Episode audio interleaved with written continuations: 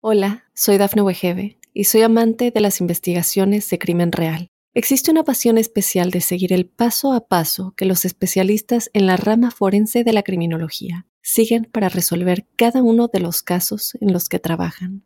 Si tú, como yo, eres una de las personas que encuentran fascinante escuchar este tipo de investigaciones, te invito a escuchar el podcast Trazos Criminales con la experta en perfilación criminal, Laura Quiñones Orquiza en tu plataforma de audio favorita.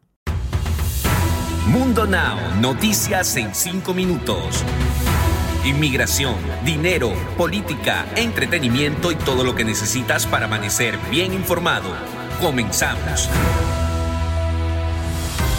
Hola, hola amigos, bienvenidos a este nuevo episodio de Mundo Now con Camila Daza, Daniela Tequeda y Elidip Cayazo. Vamos a dar inicio de inmediato a las noticias más importantes del día.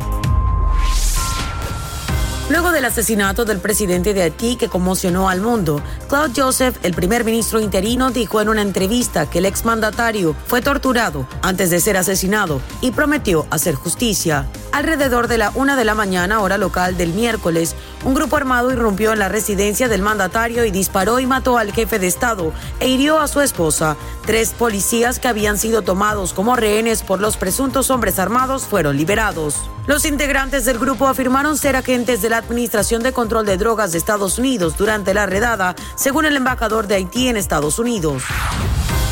Un trágico accidente de bus que transportaba migrantes ha dejado al menos 12 personas muertas y 20 heridas en Turquía la madrugada de este domingo 11 de julio. Según las autoridades, el accidente se registró en el distrito de Muriday de Van, donde el vehículo se incendió después de caer en una zanja.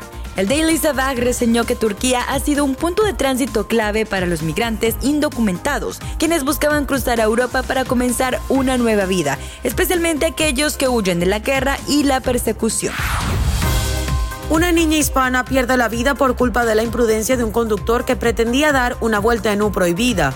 El accidente ocurrió en la localidad de Harbor City, en Los Ángeles, California, y ahora su madre desconsolada exige justicia. En el volcamiento, la pequeña Jada Sánchez de cuatro años perdió la vida mientras que su hermano Robbie Sánchez de cinco años y su padre Robert Sánchez resultaron gravemente heridos y aún luchan por sus vidas en un hospital cercano.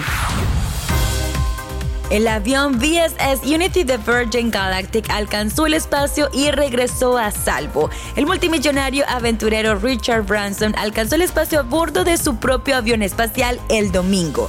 Branson, de casi 71 años de edad, y cinco compañeros de tripulación de su empresa de turismo espacial Virgin Galactic alcanzaron una altitud de aproximadamente 53 millas sobre el desierto de Nuevo México. El breve vuelo de ascenso y descenso fue pensado para aumentar la confianza de Virgin Galactic, que planea vender viajes turísticos al espacio el próximo año.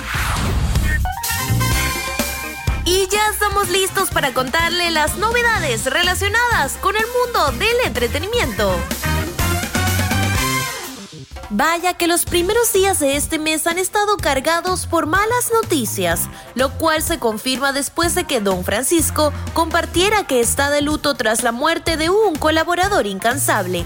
Fue a través de su cuenta oficial de Instagram que el famoso conductor chileno informó sobre la muerte de una persona que regaló un mundo de momentos felices, un colaborador incansable de nuestro sábado gigante por más de 16 años, expresó Don Francisco tras la muerte del actor mexicano Alfonso Sayas.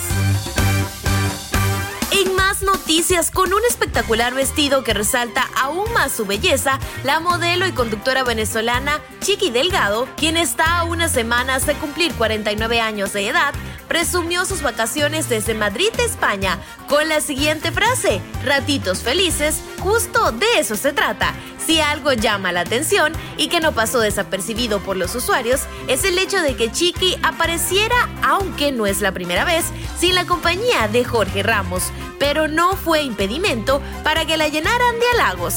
Definitivamente una mujer encantadora, pero sí nos pone en duda cada vez que publica algo sin Jorge. Deportes. Italia se coronó este domingo en la Eurocopa 2020, luego de la tanda de penales frente a Inglaterra.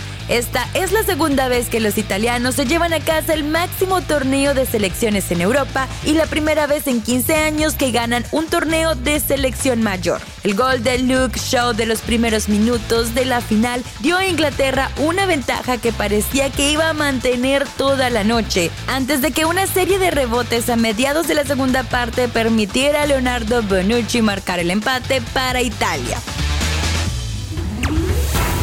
Y cerramos nuevamente con una frase de Mundo Inspira. No pares cuando estés cansado, para cuando hayas terminado. Recuerden que puedes ampliar estas y otras noticias al ingresar a www.mundohispánico.com y también seguirnos en todas nuestras redes sociales. Hola, soy Dafne Wegebe y soy amante de las investigaciones de crimen real. Existe una pasión especial de seguir el paso a paso que los especialistas en la rama forense de la criminología siguen para resolver cada uno de los casos en los que trabajan. Si tú, como yo, eres una de las personas que encuentran fascinante escuchar este tipo de investigaciones, te invito a escuchar el podcast Trazos Criminales con la experta en perfilación criminal, Laura Quiñones Orquiza, en tu plataforma de audio favorita.